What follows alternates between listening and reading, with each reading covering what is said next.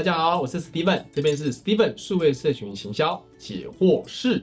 其实粉丝团已经在取代官方网站了，它有一些优点。第一点叫扩散度，官网不会动，官网只会被看，它没有再扩散的功能。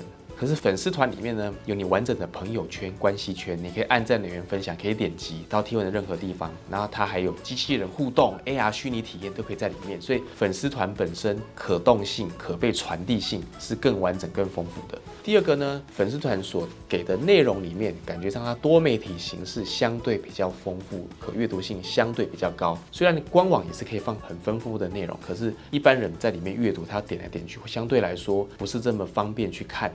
现在社群里面也有搜寻的功能，可以搜寻到你想看的内容，还有可以找年份嘛，所以这部分取代官网性质就会变得比较高。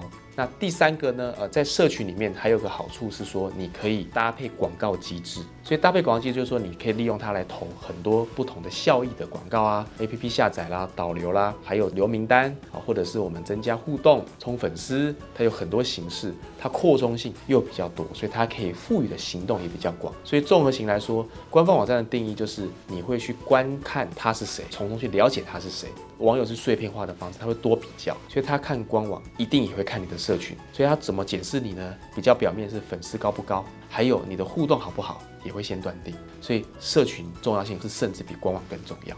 谢谢。